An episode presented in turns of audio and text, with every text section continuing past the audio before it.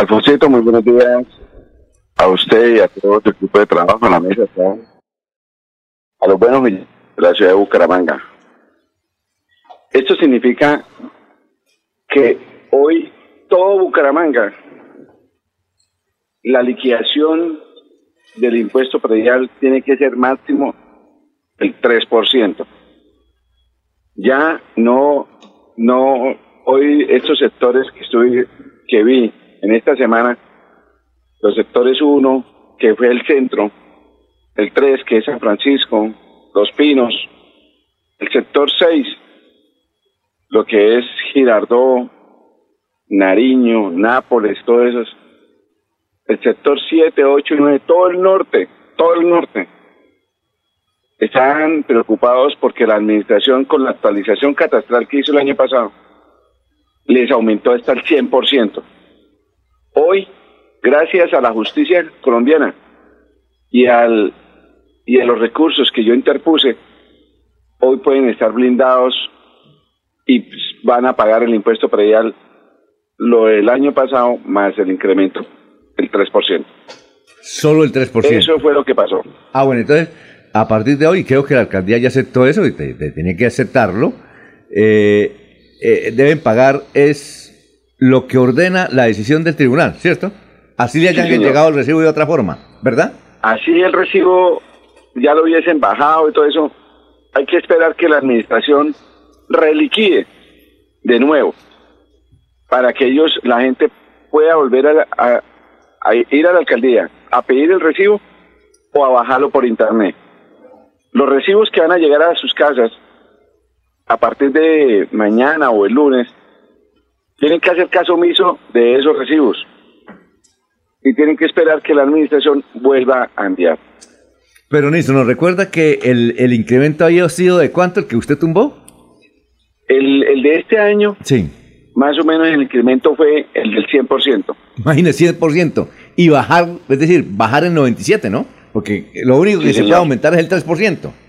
es el 3%. el 3%. Eh, dice, usted nombra unos sectores.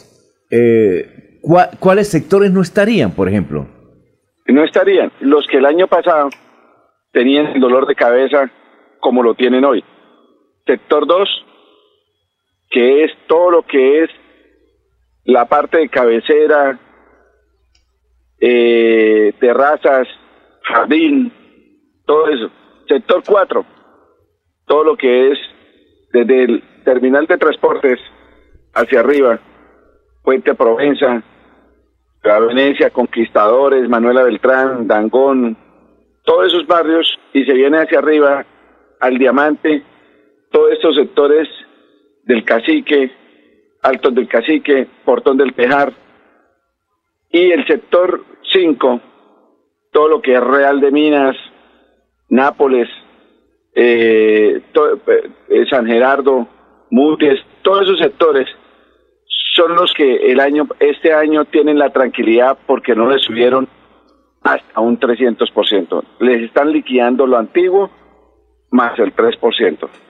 Hoy, gracias a nuestra justicia colombiana, estamos demostrando que cuando la administración tiene de pronto esos intereses, priman los intereses más personales de contratar como en una universidad distrital, que le pagaron más de 7 mil millones de pesos, que eso también es corrupción, y que el año pasado le pagaron 4 mil millones de pesos para hacer la actualización del 40%, por esa mala planificación se les cayó toda la actualización catastral. Es decir, se perdieron esos 11 mil millones, primero 7 mil y luego 4 mil para la Universidad Digital, que a propósito, y se robaron la práctica ya, usted sabe la investigación, el chanchullo que hay, el escándalo que hay, donde los directivos de la Universidad Distrital están en la cárcel, ¿no?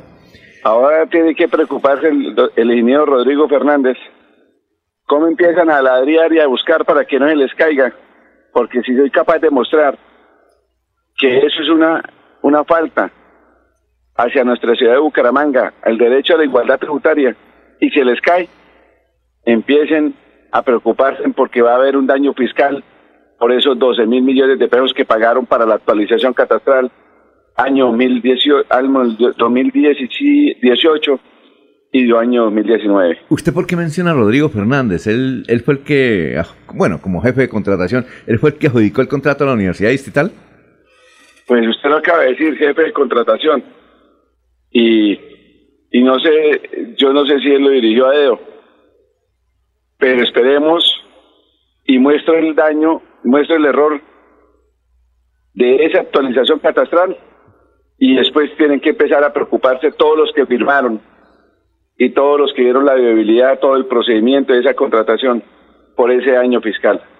Ahora, Hoy me interesa es mostrarle a la justicia que cometieron errores y esos errores en el futuro se convierten un daño fiscal.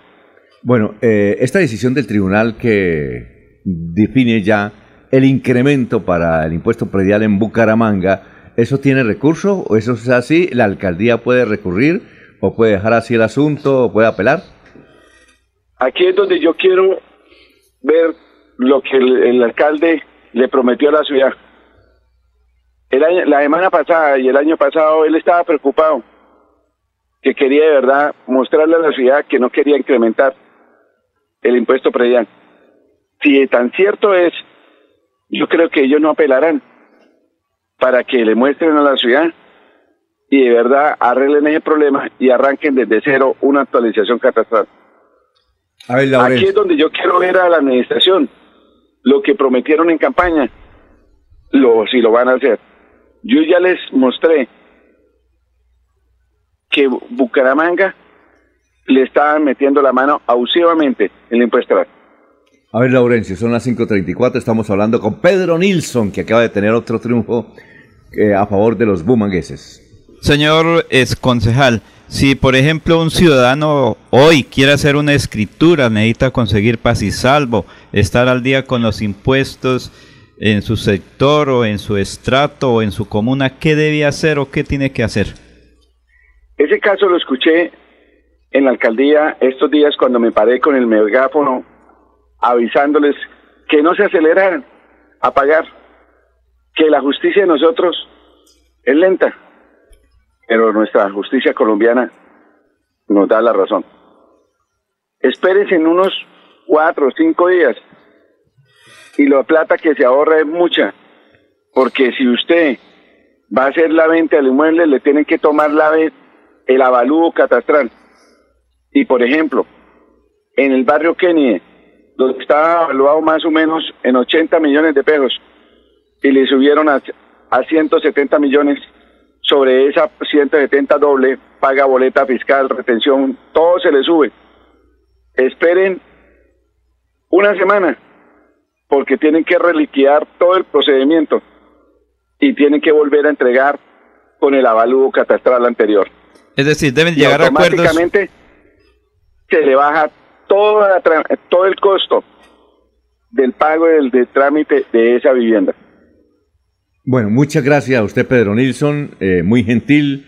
Éxitos, estaremos eh, permanentemente utilizando su información, porque este es el segundo éxito que ha tenido frente a los tribunales. Son muchos, pero este yo creo que es uno de los más importantes, eh, que significa un alivio directo, porque lo que debía pagar se le baja el 97% y solamente tiene que pagar el 3% de acuerdo a la ley. Doctor Pedro Nilsson, muchas gracias, muy amable por haber estado en Radio Melodía. A usted, Alfonso, muchas gracias. A todo su equipo de trabajo, a Laureano, a todos, a cada uno. Muchas gracias, mil bendiciones y un feliz día.